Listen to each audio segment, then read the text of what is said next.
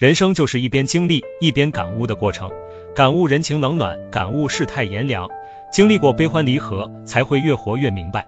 当身处低谷期的时候，不要在别人身上寄托希望，能依靠的只有自己。各有各的生活，指望不上别人。关系的背后是价值和利益，失去了作用，别人凭什么帮自己？我们同样不愿意去帮助一个没有价值的人。陪自己享福的人很多，能陪着吃苦的人很少。人性就是趋利避害，很正常的事情。被别人瞧不起的时候，调整好心情。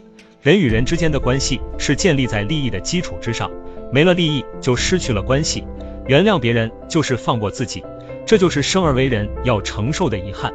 如果在困难的时候还有人帮助自己，请一辈子珍惜。人生的过程就是感悟烟火人间的气息。有迷茫，有彷徨，也有于心不安。人性有弱点，也有光辉的一面。坦然去经历，时间会有答案。加油吧，自立自强。